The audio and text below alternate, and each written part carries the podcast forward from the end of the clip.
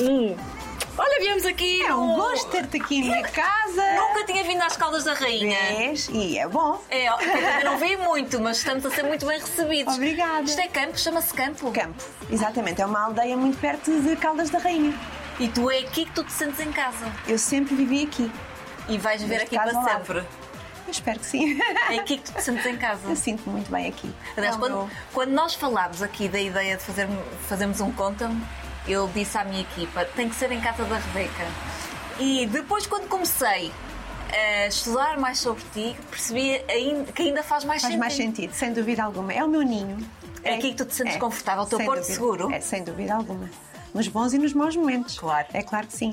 Mas é, é da- das melhores coisas que eu tenho na vida é realmente poder estar em minha casa, não ter eh, eh, aquele stress de Lisboa e, do- e das cidades, etc. É Como claro que- percebo. como tu sabes.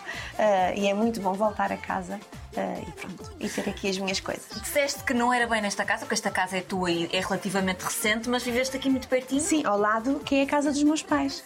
Pois, porque vocês, eu lembro que tu foste um dia ou em família e disseste assim: a minha pandemia foi muito boa, Pois porque foi. nós vivemos todos assim em comunidade. Exatamente. E a tua irmã também vive aqui. A minha irmã também vive aqui ao lado, sim. Portanto, é, esta rua é tua. Foi um espetáculo. Esta rua, a Rua do Apiadeiro é minha. Mas eh, os teus vizinhos e tudo, eu sei que tu Ah, prezas maravilhosos, também muito. maravilhosos. Tenho, tenho vizinhos fantásticos que, que só me dão em mimos, pois claro. E eu, Tipo eu mimos, gastronó- mimos gastronómicos. mimos gastronómicos, eu gosto disso. Não, eles são, são uma simpatia, tratam muito bem e eu a eles, é claro, nunca tivemos qualquer problema e tenho uns vizinhos maravilhosos. Tens muita sorte. Eu acho que sim. Passaste muito na tua vida já, mas eu acho que foste acompanhada sempre de. eh, de amor. É isso que eu ia para dizer. Tenho, tenho muito amor eh, no meio disto tudo, eh, ajuda muito, não é? Olha, eu gosto muito da entrada da tua casa, mas convidas-me a entrar Então, para me sentar. sim, com todo gosto. muita conversa para ter. Vamos a isso? Faz favor, Obrigada, obrigada, Rebeca.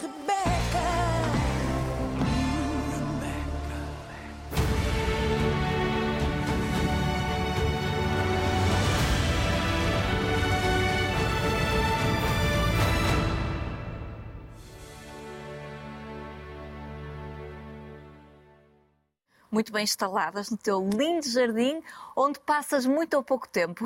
Onde gostarias de passar Olha, mais? eu gostaria de passar bem mais, porque no verão é difícil, mas quando posso, sim.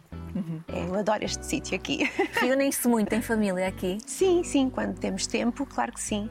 Eh, os meus pais, a minha irmã, O teu pai que cozinha muito bem. O meu pai tem que Aliás, eu cozinhar gostei sempre. muito da ideia de vir cá, que eu estava à espera que o teu pai estivesse ali na cozinha, mas não tive sorte. mas ele cozinha muito bem. Mas olha que ele é capaz de agarrar nas panelas e fazer ainda o jantar para o pessoal. Eh, eu- esse espírito familiar foi uma coisa que sempre esteve muito presente na tua vida. Hum, Por um lado, ainda bem, porque tu, em pequenina, sempre necessitaste muito Sim. dos teus pais. Sempre. Eh, Eu sempre fui muito tímida, sempre fui muito recatada, sempre precisei muito de uma bengala e a minha bengala era aos meus pais. Eu lembro-me que não queria ir para a escola porque tinha medo que eles fugissem. O meu pai teve eh, um ano à porta da escola para eu conseguir fazer o terceiro, o terceiro ano de, de- de escola. Quer dizer, eh, isto era assim uma, uma paranoia bem grande que eu tinha. Eh, Agora rio-me da, da- da história, mas, mas antigamente era um sofrimento mesmo muito grande. Sem qualquer tipo de explicação. Não havia explicação, não, não, não havia. Eh, o que realmente me ajudou foi os psicólogos eh, a tentarem realmente que eu, não, que eu perdesse este medo, eh, mas eles disseram que isto iria se arrastar para o resto da minha vida, mas de maneiras diferentes. É claro que eu hoje não tenho medo que os meus pais fujam, claro que não, mas tenho outros medos. Claro, e medos que vêm também com a idade e com, Claro. e com a finitude que é a vida também, Claro, não é? claro, faz parte. Uhum. Tens medo de que eles partam? Tenho. Tenho. Penso muitas vezes eh, nesse dia. Preparas-te de alguma forma para as coisas que, que sabes que, que vão acontecer, mais cedo ou mais tarde? Há uma preparação da tua parte, visto que tens Mesmo esses que medos? queiramos eh, nos preparar, eu acho que nunca estamos preparados para, para esse dia.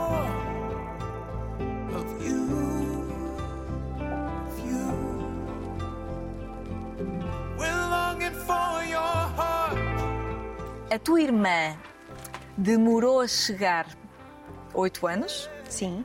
Porque os teus pais estavam muito focados em ti. Exi- Sim, eu acho- Exigias muito deles, enquanto, enquanto Cláudia, enquanto Não, menina. não era muito exigente. Não, não. Não, eu acho que eles estavam na ideia de ficar só com uma filha. O meu pai também é, é filho único. Uh, pronto, já vem, já vem de família também, da parte do meu pai. Uh, e eles achavam que seria só uma menina e estava e estava assim perfeito. Mas eu pedia muito uma mana, sabes? Eu adorava, adorava ter uma mana. A sério? Ah, sim, eu sempre sonhei em, em ter. Ah, e quando eles me disseram que a minha mãe estava grávida, eu fiquei radiante. Ainda por cima, quando soube que era uma menina, meu Deus do céu, aquilo era uma boneca autêntica. Nós temos oito anos de diferença. Agora não se nota tanto, mas na altura, quando, quando eu tinha oito e ela Nasceu? nasceu quer dizer, not- notava-se diferença. Eu andava com ela ao colo, eu penteava, eu tirava-lhe a fralda. Era muito giro. A verdadeira boneca. A verdadeira boneca. E, e vocês viviam aqui, o teu pai ligado à música já? Exatamente, Passava sim. tempo fora, como tu passas agora ou não? Também, Também. Muito tempo fora. O meu pai tinha um conjunto, que era uma banda, neste caso que era o Skylab, que tinha uma fama enorme aqui na zona e arredores, e então ele estava sempre fora a tocar. Pronto, e eu lembro-me perfeitamente é de estar muitas vezes com a avó, Do lado do pai. do lado do pai, que foi ela que me criou, a mim e a minha irmã, o meu avô e a mãe. Pronto, quando o pai não estava. Essa relação que, tinha- que tinhas com os teus avós era muito especial. Muito, muito especial. Eh, É um amor muito grande. É uma segunda mãe que eu tinha e um segundo pai. Faziam-me tudo. A mim. E à minha irmã também. Era as meninas. É tudo para as meninas. Tudo, tudo, tudo. Tudo como? Como é que era essa, essa vivência? Ah, olha, imagina, eu queria uns sapatos. eh, os meus pais diziam: Não, filha, tens de Sempre compreender. foste vaidosa. É que tu és vaidosa, estás sempre muito bem cuidada. Sim, sai à minha mãe. A minha mãe também é assim. E a minha irmã também. Também, a tua irmã também. também adora. Ahm, e então eu pedia uns sapatos, só para teres uma ideia. Mãe, eu quero uns sapatos. Ó filha, não, não podemos comprar os sapatos este mês. Então eu e aos avós dávamos sapatos. Deem lá os sapatos à menina, se faz favor. E eles davam-me tudo. A menina era o centro do mundo deles. É, era, era a flor, ele, ele- até me chamava a minha flor. era Ele- tão bom. E eles partiram há muito tempo. Já Rebeca. partiram há um tempo, sim. A minha avó há menos, o meu avô já, desde que o Rubim nasceu. Aliás, o, Rubim- eh, o meu avô ainda conheceu o Rubim eh, e isso fico muito feliz por isso. Eh, por isso ele, ele faleceu há 16 anos. A minha avó foi há 10. Há 10. Uhum. Aproveitaste-os eh, muito bem. Aproveita.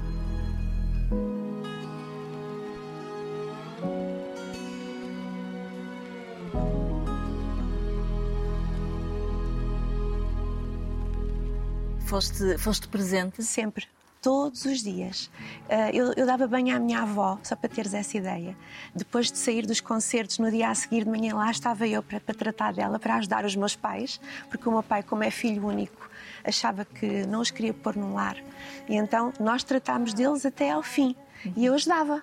Claro. Então pintava-lhe as unhas, eh, fazia-lhe penteados, dava-lhe banho, sei lá, eu fazia-lhe muita coisa. No fundo, fizeste o que ela te fez quando tu eras pequenina. Claro, claro. Retribuíste o amor. Só não conseguia andar com ela ao colo porque ela era pesada. So fragile in the night, in this moment. És daquelas famílias, ou nasceste no seio de- daquelas famílias em que não há medo de se dizer amo-te.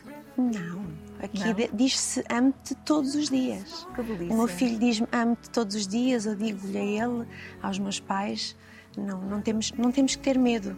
Ah, mas eu antigamente tinha vergonha, sabes? Eu tinha vergonha de dizer aquilo que sentia. Hoje em dia aprendi coisas novas, sou outra mulher ah, e já não tenho esse medo.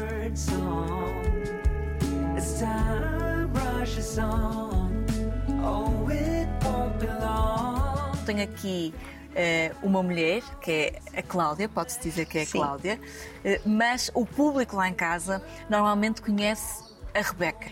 Tu sempre foste tímida e muito reservada. A música foi o, o fio condutor para o mundo, de alguma forma? Sim, eu costumo dizer que a música ajudou-me muito eh, a abrir aqui um bocadinho o leque, vamos lá, porque eu era muito fechada, hum, se calhar não- se não tivesse esta profissão, mais ainda, não é? Eh, E Aliás, isso quando- bastante. eh, Corrijo-me se estiver errada, mas a ideia que eu tenho é que quando tu começaste a entusiasmar pela música, até pelo teu pai que era músico, na tua cabeça tu querias ser professora de música. Uma coisa Sim, mais reservada. Eu não queria ser de, todo, não queria ser cantora famosa, famosa e, e conhecerem-me na- e pedirem-me autógrafos. Não, eu era feliz assim, cantar em casa. Eu era feliz cantar para os meus avós. Ah, Eu depois então comecei a fazer casamentos e batizados, isto com a ajuda do meu pai, porque o meu pai empurrava-me sempre. Não, tu és capaz, vai, tens, tu és capaz, tens que ir. Ah, mas não fosse ele, eu costumo dizer também, se não fosse o meu pai, eu não era cantora, eu não era seria outra coisa qualquer. Mas eu era feliz de qualquer forma. Isso aí eu garanto que era, sem dúvida. Mas foi ele que te levou Foi. através do piano. Sim. Começaste sim. por estudar piano. Eu comecei por tocar em casa de ouvido. Eu tirava as músicas que o meu pai tocava na banda, ah, no dia a seguir já, já sabia tudo de cor. E ele começou-se a perceber que eu tinha queda para a música, vamos lá. Chamado ouvido. Ouvido, exatamente. Então, entrei para uma escola de música, como disseste, e muito bem, uma escola de piano.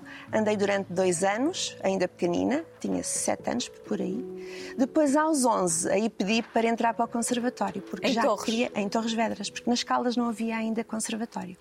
Então ia, e com 14 anitos, no, no comboio, sozinha, às sete da manhã. Hum, para, ter, para ter aulas pronto, de, de piano, formação musical, coro e técnica vocal. As tuas canções, tu muitas vezes nem mostras o teu potencial todo. Não, não, não. não Sentes não, isso? porque- Sinto, claro que sinto. Ah, é claro que se me perguntares se eu gostava de cantar música clássica, adorava, porque eu sempre fui habituada a cantar Madre Deus. Eu adoro a Teresa. Ah, eu sou fã dela já há muitos anos Uhum. Teresa e consigo, consigo cantar no, no timbre dela. Eu, eu sou soprano, Ah, mas temos, tenho a noção que em Portugal não vende e, e- e não tenho qualquer preconceito de cantar o meu tipo de música que eu adoro e que dou muito valor também, porque é muito bem feita, é preciso é saber fazer bem ah, e tenho, tenho o maior orgulho em ser cantora ah, como Rebeca e cantar o meu nome é Rebeca, por exemplo. Claro que sim. Adoro, adoro. O meu nome é Rebeca. E não vou cantar, que eu vou vou-te estragar a canção. Mas, Não estragas nada. Mas é verdade o que tu dizes. Quando se faz bem feito, não interessa o, o estilo. Claro, e temos que dar valor à música portuguesa. Às vezes as pessoas aqui em Portugal não dão valor às nossas músicas e colocam tudo no mesmo saco.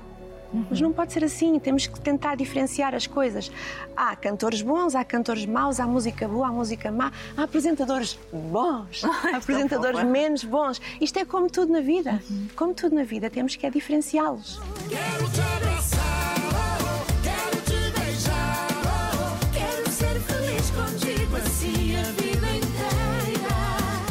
uma mudança difícil, ou seja, da Cláudia, menina que precisava ter o pai à porta da escola para conseguir estar tranquila, para ir para a menina que foi de comboio para Torres para estudar no conservatório. Sim. Que diferenças houve aqui? Porque teve que haver aqui uma evolução. Foi com o trabalho da psicóloga, foi com o trabalho Foi. dos teus familiares? Foi, sim, foi com a ajuda da psicóloga, sem dúvida alguma, ah, mas depois também tinha outra idade e era uma coisa que eu queria muito. Ah, se me perguntares, mas, mas ias sempre bem disposta? Não, eu muitas vezes ia a chorar.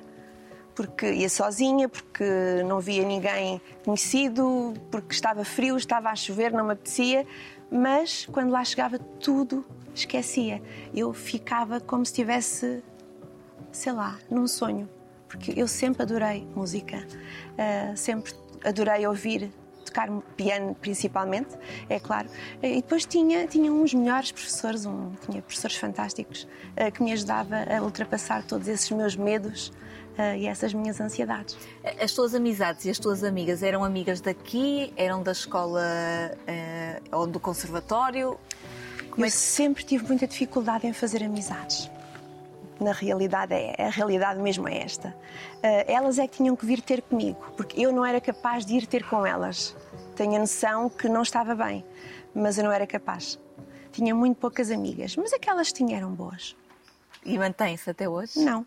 Não. Não. Tu vives muito para a tua família. Eu vivo muito para a minha família, sim. E também a minha profissão é difícil. Uh, tem alguns que, que- que ainda vejo e que, e que sinto um carinho enorme, uh, mas ter aquela amizade todos os dias, falarmos, não. Infelizmente, não.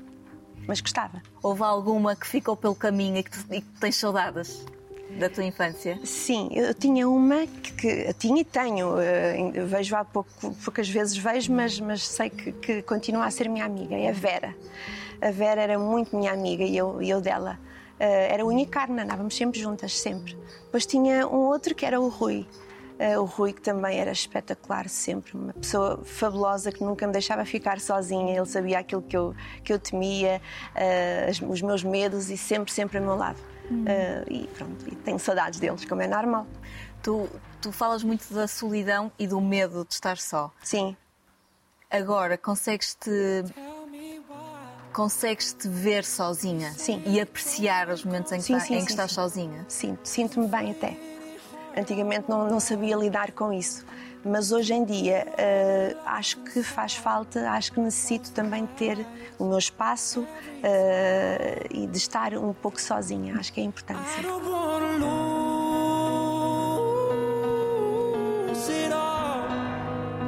Eu não consigo imaginar uma criança e uma adolescente com as tuas características Sim. como é que começou a entrar o bichinho e a equacionar eu se calhar vou conseguir pisar um palco, porque isto deve ter havido aqui uma, uma luta interior muito grande. Eu fazia casamentos e batizados. Isso também já deve ter sido um etc. passo grande. Já foi um passo enorme. Claro. Uh, já conseguia cantar e tocar para público. Um, e mais uma vez o meu pai disse-nos que opá, tu cantas bem. Uh, eu gostava muito que tu entrasses num outro, Registro. num outro mundo, num outro registro. E então uh, enviou ainda na altura cassete, uma cassete com, com a minha voz, eu a cantar, uh, para várias editoras e enviou para também uma das, da Espacial, é claro. Uh, três dias depois ligaram e queriam firmar contrato comigo. Três dias depois. Três dias depois, sim. Ligaram para o meu pai a dizer que estavam interessados em ter uma reunião com a Cláudia, eh, que ficaram bastante eh, interessados na minha voz, na, minha fisionomia, estavam a necessitar realmente de uma pessoa como eu. Claro, uma mulher linda, com um Ai. Jesus Cristo. Quando teu pai te disse, deve ter sido. Dormiste? Dormiste nessa noite? Não, não dormi, não dormi. Uh, depois fui, nós fomos, fomos todos, fomos, fui eu, a minha mãe e o meu pai, fomos à reunião ouvir o que é que eles pretendiam. A Lisboa? a Lisboa, exatamente, à editora. Uh, e eles disseram que realmente queriam firmar contrato comigo, mas que teria que mudar de nome. E eu assim, mudar de nome como assim? Uh, não pode ser Cláudia, não se pode chamar Cláudia. Cláudia já há muitas. E eu, ai não, ai meu Deus. Já era muita coisa para Já a tua era, cabeça. já era muita informação para a minha cabeça. Uh, chorei toda a noite porque eles disseram uma frase que não me sai da, não- nunca mais me saiu da cabeça. Eles disseram: a minha vida iria mudar para sempre. E eu tenho medo disso. Sempre Mas confirmou-se. Confirmou, claro que sim. Há pessoas que só vivem à procura da mudança e da adrenalina. Tu não, Mas tu eu não. querias. Eu é completamente o contrário. Portanto, choraste a noite toda Chorei a noite toda. E o momento em que assinaste aquele contrato. Pronto, foram os meus pais, porque eu ainda era menor. Que idade tinhas? 17. 17. 17 anos. Ah, os meus pais lá me deram na cabeça: isto será um- uma mudança muito grande para ti, pode dar certo ou não, vamos experimentar. Ah, olha, o que é certo é que eu estou há 25 anos na, na editora espacial. Ah, e é mudaste. uma segunda família, são pessoas maravilhosas que trabalham muito bem, fantásticos todos eles. E mudar de nome, eu gostei do nome. Este, neste caso foi a Foi a Ágata, Ágata, não foi? Cruzaste com a Ágata na espacial. nesse dia mesmo. Nesse... Nesse dia mesmo. Mais uma mudança. A Ágata que já era conhecida, E não? assim, ai, está aqui a Ágata, meu Deus! e ela disse-me, ah, eu quero ser tua madrinha. E eu, madrinha? Eu por acaso não sou, não sou batizada. Ai, olha, melhor ainda. E então, ah, eu tenho um nome para ti. Tenho um nome para ti. Tens que mudar de nome, já disseram? E eu, sim, sim, já, já. E A Ágata também não é Ágata, não é? Não, ela, ela é a Fernanda. Fernanda, claro. E então, depois, passado três ou quatro dias, ah, eles disseram o nome, disseram que era Rebeca. O meu pai detestou o nome. Testou. Detestou. O quê? Colocarem Rebeca em nome, no nome da minha filha? Nunca, nunca. A minha Cláudia. Cláudia Sofia. A minha Cláudia Sofia vai passar a Rebeca. E eu disse assim: Oh pai, mas é tão lindo. Até rima com boneca, Rebeca, rima com boneca, até gosto. Só tu para te lembrares disso. E ele: Pronto, então se tu gostas, pá, se tu gostas, olha, vamos dizer que sim, ponto final e vamos para a frente. E assim foi. E assim foi.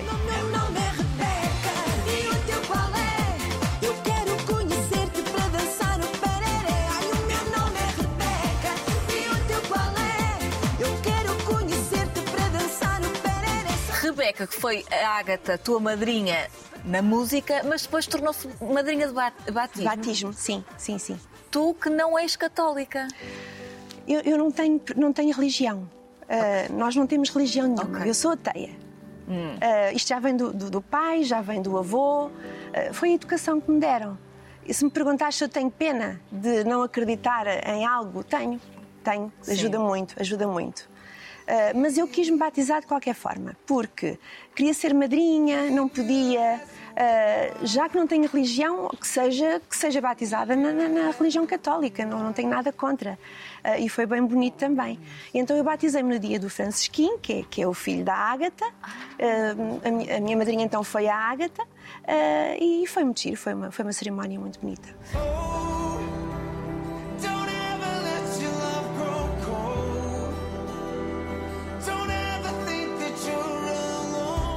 Sentiste diferente eh, nesse dia ou não? Não. Não.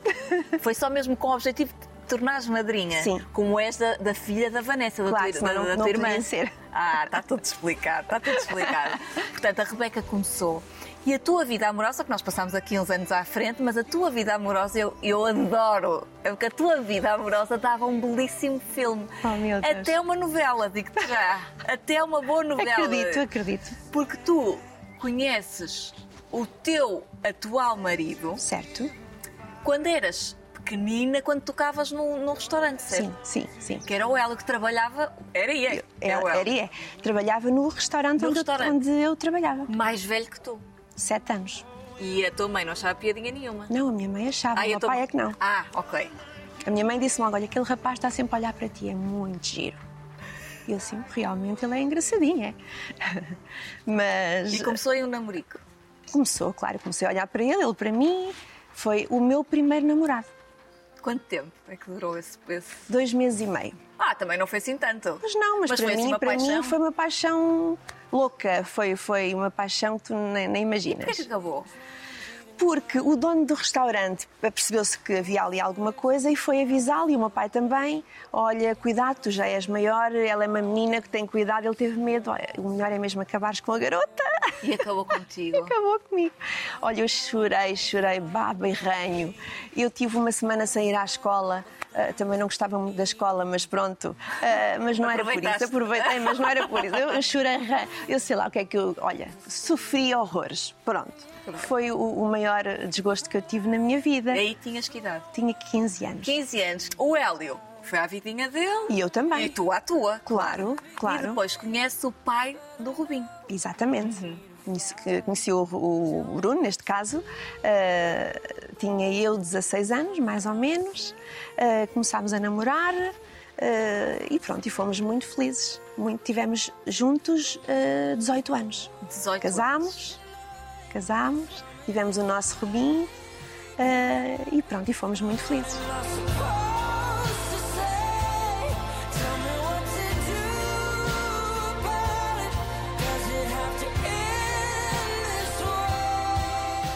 Um casamento feliz, com um filho que veio e que tu querias muito ser mãe.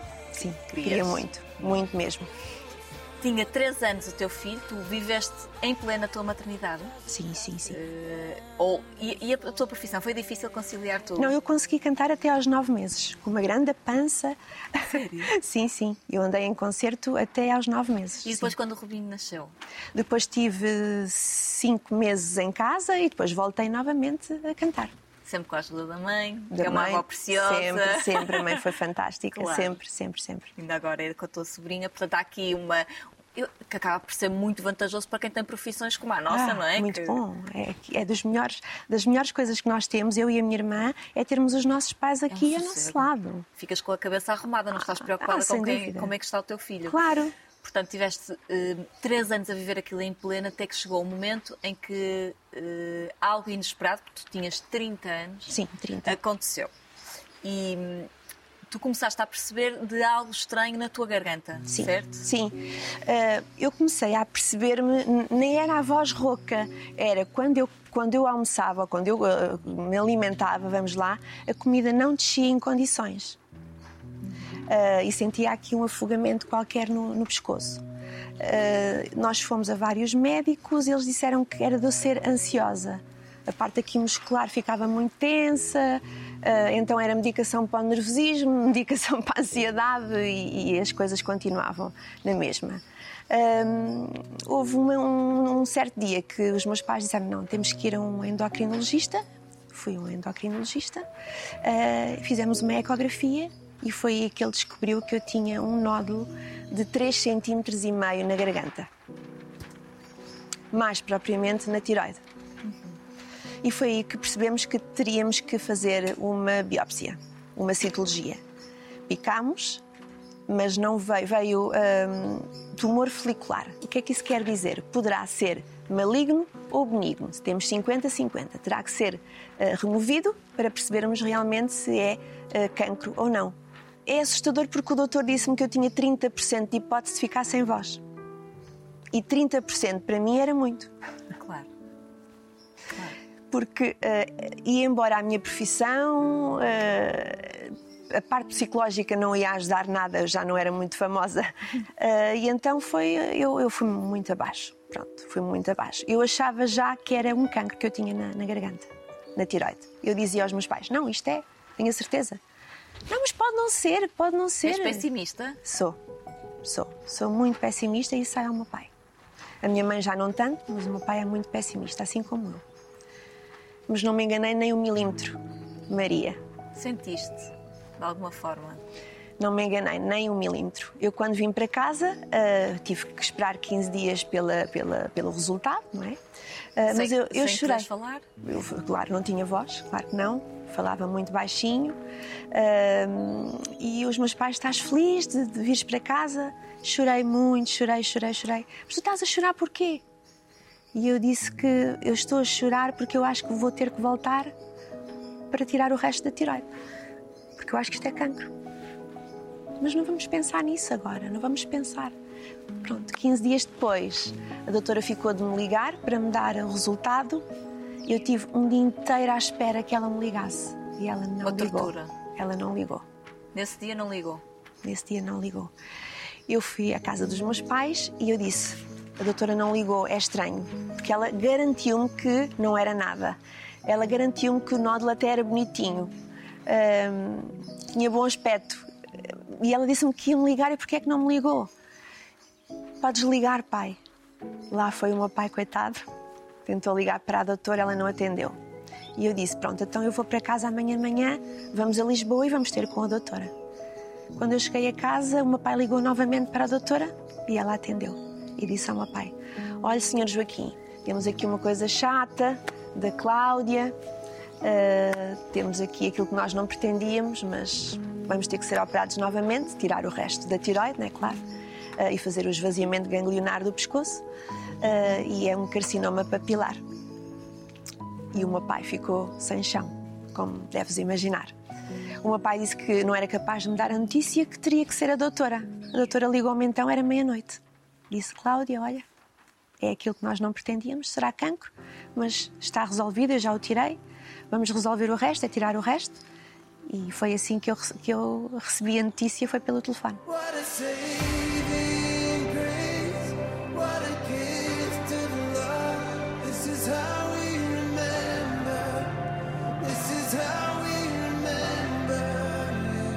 Pessimista como és, deves ter achado que nunca mais ias voltar a um palco. Não, eu, eu despedi-me mesmo. Eu despedi-me no último concerto que eu fiz, antes de ser operada, eu, eu disse logo às minhas bailarinas, aos, ao meu pai, a toda a minha equipa, que foi o meu último. Mas ainda bem que não. não. Ainda bem que Ainda não. cá estou. Foste operada. Fui operada, não foi necessário fazer iodo radioativo. Isto é importante também dizer que o carcinoma da, da tiroide é um dos melhorzinhos. É um dos melhorzinhos, é muito fácil tratar. Não existe quimioterapia para um tumor da tiroide, é realmente, como disse, o iodo radioativo não foi necessário, ele não estava, eh, ele não estava invasivo, estava encapsulado, foi para o lixo e ponto final. Mas só a palavra cancro eh, assustou-me de tal maneira eh, que eu não conseguia lidar com a situação. Só a seguir ao cancro veio a depressão. E depois veio a depressão, que foi bem mais grave do que um can- um cancro na tiroide. E demorou bem mais do que seis meses a passar. Ah, sem dúvida. Continuo ainda a tomar medicação. E isto já lá vão aí uns 15 anos, não é? É normal uma pessoa que passa por uma doença como o cancro que esteja mais frágil emocionalmente, que precise de criar mecanismos para se voltar a reerguer. Mas como é que tu percebeste? Calhar está a demorar tempo a mais, eu não estou a conseguir lidar com isto. Tiveste, tiveste essa percepção? Tive. Ou foi o teu marido, o Bruno, na altura, ou os teus pais que te alertaram para. Não, não, não. fui foste eu tu. mesmo, fui eu mesmo. Eu tenho muito medo de morrer. Ah, e veio, veio uma, uma coisa estranha à cabeça. Que eu queria acabar com, com isto. Não era, não era acabar comigo, eu não queria acabar comigo. Eu queria acabar com o sofrimento de, de- daquela dor que eu tinha todos os dias, 24 horas. Nem o teu filho, na altura, te, te dava alento. Ou eu, pouco eu- alento. eu olhava, eu olhava para ele e pensava, mas eu, eu tenho que viver por ele, eu tenho que viver por ele. Mas eu não conseguia. Era, era muito difícil. Eu só estava bem deitada, fechada, tudo escuro, ninguém me chateasse, a dormir para não, para não pensar na situação e não, e não ah, sentir aquilo que sentia. E eu pensei em, em dar cabo de mim mesmo. Uh, dado que tenho tanto medo de morrer, uh, eu telefonei mais uma vez aos meus pais e disse: Eu preciso de ajuda. Um, vocês têm que me ajudar. Vamos ter que ir a um médico hoje sem falta. E tivemos que ir mesmo. Fomos a um psiquiatra. Mas de alguma forma a depressão deu cabo do teu casamento? Deu. Sem dúvida alguma. Tenho essa noção. E eu fui culpada. Eu sei que sim. Mas isso eu peço desculpa. E de certeza que, que foste desculpada. Sim, nós damos-nos muito bem, continuamos a dar. Nós temos um filho em comum e somos mesmo muito amigos, mesmo muito. E eu sei que ele agora compreende.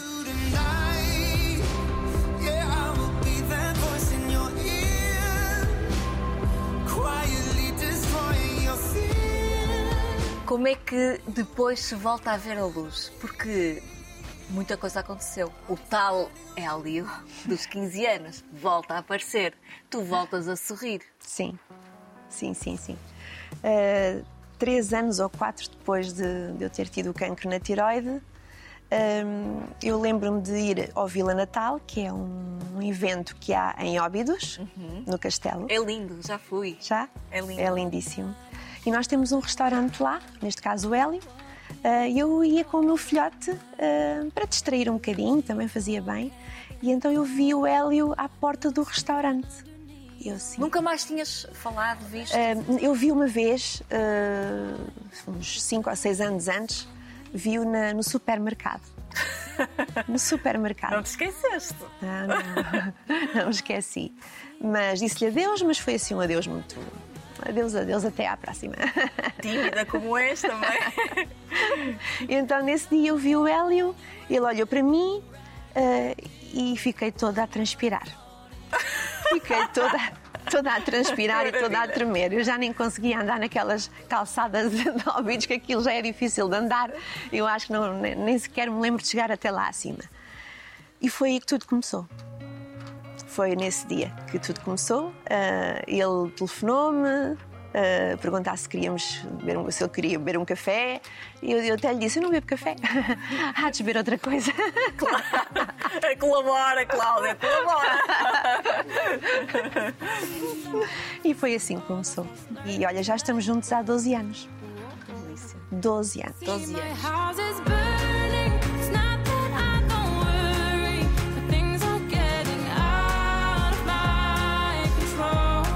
Infelizmente, eh, o, o cancro voltou. Outra vez.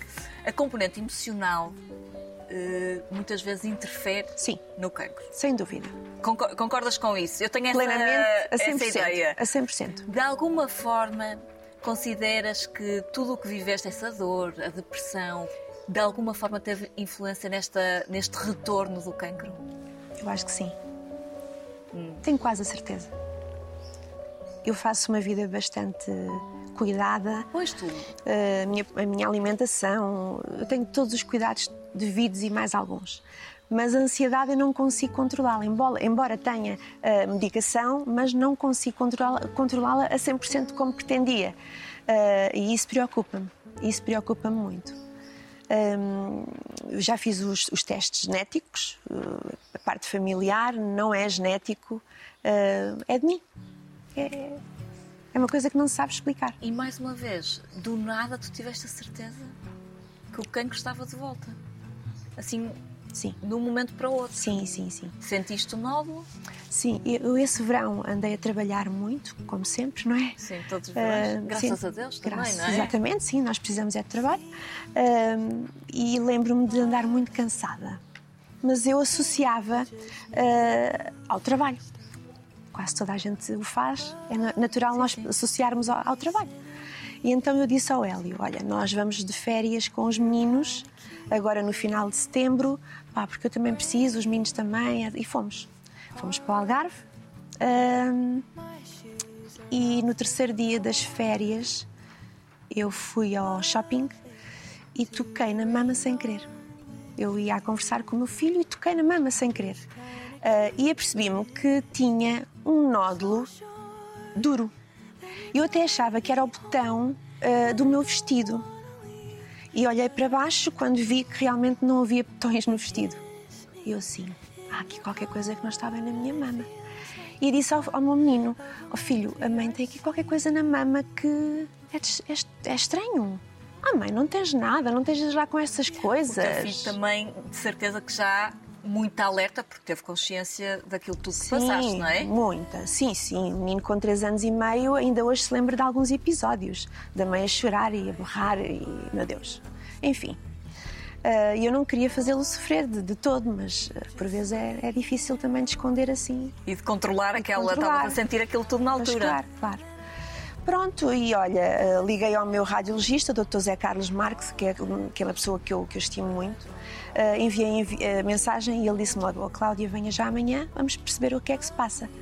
Ah, mas fizemos a ecografia, a mamografia há cinco meses e não tinha nada. Ah, eu disse ao doutor: Pois eu sei, mas eu tenho aqui qualquer coisa que não tinha. Eu conheço a minha mama. Então venha já amanhã, as férias acabaram. Então, no dia a seguir, logo pela manhã, fomos embora, duas da tarde, fazer a ecografia e o doutor disse logo, de imediato, cancro na mama. E eu não posso acreditar.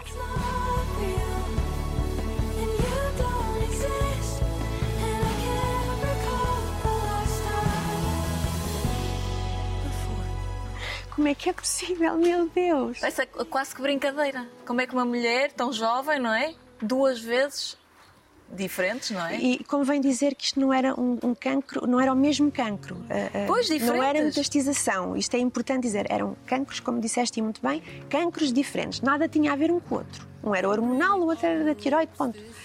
Ahm, e ele disse-me, Cláudia, temos aqui mais uma chatice. Tem um cancro de mama, sim. Há cinco meses não tinha, agora percebo porquê. Porque o tumor que eu tinha era muito agressivo. Era mu- muito rápido, tinha uma proliferação muito rápida, tinha de 80%, só para teres uma ideia, 24 horas era muito tempo. Ahm, e a doutora disse-me que eu tinha que ser operada com muita urgência. Fiz os exames, com um espaço de uma semana, semana e meia estava a ser operada. Tu estavas ali naquela sala com o médico, não tiveste hipótese, ele deu-te a notícia imediatamente. Como é que tu, ansiosa como és, com o passado que tens, como é que tu chegas a casa e olhas para a tua mãe, para o teu pai? Como é que se. Olha, o meu marido estava lá fora à minha espera. Quando eu saí da sala, percebeu logo porque eu vinha a chorar. O meu filho estava com os meninos do Hélio dentro do carro à minha espera, sempre a ligar: Mãe, já sabes alguma coisa, mãe, já sabes alguma coisa. E eu não sabia o que é que devia dizer. E eu disse: Olha, filha, mãe vai, vai estar aqui mais um tempo, porque vou ter que fazer mais exames, mas a mãe já fala contigo. E eu tive que enfrentá-lo, e foi aí que eu, no fim de- fazer os exames, eu disse-lhe: Olha, filha, mãe tem cancro novamente. O Rubim entrou num pânico, num pranto, ele chorava, ele gritava, ele- até as, as feições dele Mudaram. mudaram. É verdade, até as feições mudaram. Ele sofreu muito, coitadinho. E o Hélio também, claro, e os meus pais, todos nós, a minha irmã. Este- eu costumo dizer que esta doença não é só nossa, a doença é de todos nós. Claro que é. Eh, Eu tenho a sorte de ter a minha família comigo, porque eu vi muita gente naquela sala onde eu entrei pela primeira vez de quimioterapia, porque eu achava, eh, deixa-me voltar um bocadinho atrás, eu achava que não fazia quimioterapia. Como não fizeste no primeiro, Pronto. Como ele era um tumor, está bem que era agressivo, eh, mas tinha só um centímetro e meio. Eu pensei, pode ser que não, Não seja, seja- necessário. E a doutora disse: Não, não, Cláudia, o seu tumor não é para brincar. O seu tumor é um menino assassino que veio para matar. Então não pode deixar. Temos que fazer todos os tratamentos que houverem na gaveta para tentar salvá-la. E por ser uma mulher jovem. E foi o que aconteceu. Ela, quando me disse que eu tinha que fazer 16 quimioterapias, 18 imunoterapias, 25 radioterapias, cirurgia, hormonoterapia, ainda estou a fazer durante 10 anos. A minha vida mudou como? Da noite para o dia. Completamente. E o cancro da mama nada tem a ver com o cancro da tiroide.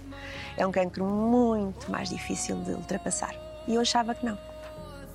Mas ultrapassámos. claro. E é, e é- é curioso que falas no, no plural, porque de facto é de todos. Foi. Ultrapassaram Sim, todos sim, sim. O, o cancro.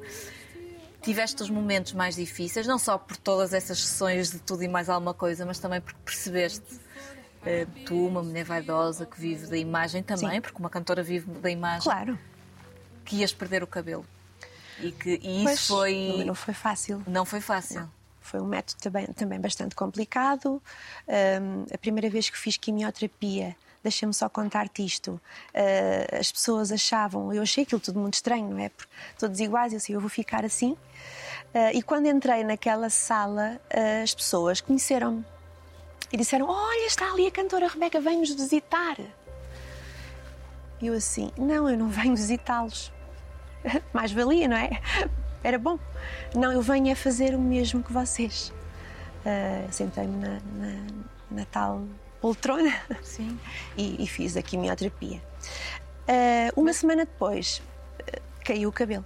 Começou logo a cair o cabelo. Eu falei com a minha cabeleireira e eu disse: Olha, o cabelo já está a cair, ah, vamos ter que o rapar, não vale a pena estarmos aqui com, com ideias, porque isto não vale a pena estar aqui na cabeça, isto já não é meu. Então rapámos o cabelo. Ana Saramago, uma, uma pessoa que eu estimo muito e, e é minha amiga já há muitos anos, para além de ser minha cabeleireira, foi ela que me rapou o cabelo. Foram todos, menos o teu pai. Verdade, sim, Hum. tu sabes tudo, minha malandra. E, e o teu pai, não sei, tu não aparecias à frente do teu pai sem cabelo. Viu-te a primeira vez na capa da revista Cristina sem sim, cabelo? Sim, sim. Ele nunca me viu sem cabelo, só mesmo na, na capa da revista da Cristina. Foi no café e vir- virou a, a capa ao- para baixo, neste caso ao contrário. Eu percebo. Eu percebo. Eh, não deve ser fácil gerir tanta coisa. É ele. Eu também compreendo a parte dele. Ele tinha medo. Ah, sabes que eu, eu acho que nem é o cabelo, Não, claro que não. nem é o, porque ele depois há, de- há de crescer e há de É o nascer. confronto É. com a realidade Claro, que claro. aquilo representa. E depois o que vai a, a- a seguir, que é as pestanas. Ficas sem identidade, as sobrancelhas, ficas sem nada. A tua fisionomia, fisionomia eh, muda totalmente. Eh, Eu, eu tentava desenhá-las com lápis, mas nada era igual. Eh, mas, mas a peruca ajudou muito. Eu cheguei a fazer televisão, ninguém sabia de nada.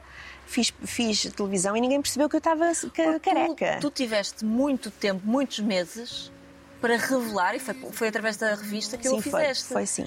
Foi uma opção? Era, era um sossego para ti ninguém saber, de alguma forma? Não Já tinhas tempo para pensar? Não era por isso. A- minha vontade era dizer sim, porque eu não, eu não gosto de esconder nada a ninguém. Eu costumo dizer que a minha vida é um livro aberto. Ah, Eu também não o disse por causa dos meus pais, porque o meu pai tinha muito medo da minha carreira. Mostrar o bonito da, da pessoa é fácil, mostrar o feio aí é que é mais complicado. E o nosso receio era se me desmarcavam os concertos que eu tinha, ah, porque eu vivo disto, não é? Eu, eu preciso de comer, eu preciso, tenho a minha família para sustentar. E o receio do meu pai, eu compreendo perfeitamente, Era esse. era esse, era perder ah, o meu trabalho.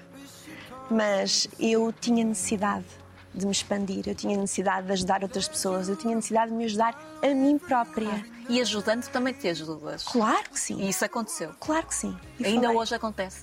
Claro, sim, sim, ainda hoje acontece. Todos os dias. Olhando para, para trás, tu neste momento tens uma carreira sólida, mantens-te com muito trabalho, com a tua família sempre muito por perto. E quem trabalha em televisão sabe quando é que tu estás e quando tu chegas, tens o carro identificado, vêm sempre todos em clã. É verdade, Eh, o teu filho já te acompanha, é verdade. É um vai orgulho. seguir, vai seguir com certeza. O Rubim já está no sétimo grau de conservatório, falta-lhe um ano para acabar. Olha o E depois orgulho. irá todo. para a universidade. Claro. o orgulho. Muito. Passaste a ver a vida com outros olhos, ainda que com a ansiedade sempre muito presente. Ah, eh, a ansiedade vai ser para o resto da, da minha vida. Embora controlada, não é? Mas eh, habituei-me a viver assim. A nuvem negra em cima da minha cabeça aí não ajuda, porque tenho sempre receio: será que volta? Será que o cancro vai voltar? Será que? Será que? O que está sempre cá. Mas eu não posso deixar de viver, porque eu tenho o meu filho, eu tenho a minha família, o Rubim precisa de mim e é isso que me dá valor. O meu Deus é o meu filho. É aquilo que eu acredito, é aquilo que eu vejo. Eu costumo dizer que acredito naquilo que sinto, que vejo e que apalpo. E nele eu, eu consigo isso tudo. E, e por ti, porque tu ainda tens muito para viver, Claro. tu tens sede de viver. Claro que sim. O Claro que é que sim. ainda falta fazer? Muita coisa. Ainda me falta viajar muito, ter muitas férias, porque também é muito importante para a nossa cabeça. Ainda me falta cantar muito, porque eu amo cantar para o meu público, para todos os meus fãs, pessoas que, que me acompanham do norte a sul do país e estrangeiro, meu Deus. Ah, e adoro trabalhar com vocês. Vocês são, são pessoas que eu, que eu estimo muito, dou muito valor e dão muito carinho. Eu tenho que agradecer por isso. Obrigada, Rebeca. Foi um gosto, meu amor. E Cláudia, porque eu acho que também tive muito da Cláudia aqui nesta Obrigada. conversa. Obrigada. Gosto muito de ti, eu, eu e toda a minha família, e tu sabes. Eu sei disso. Obrigada. Beijo grande.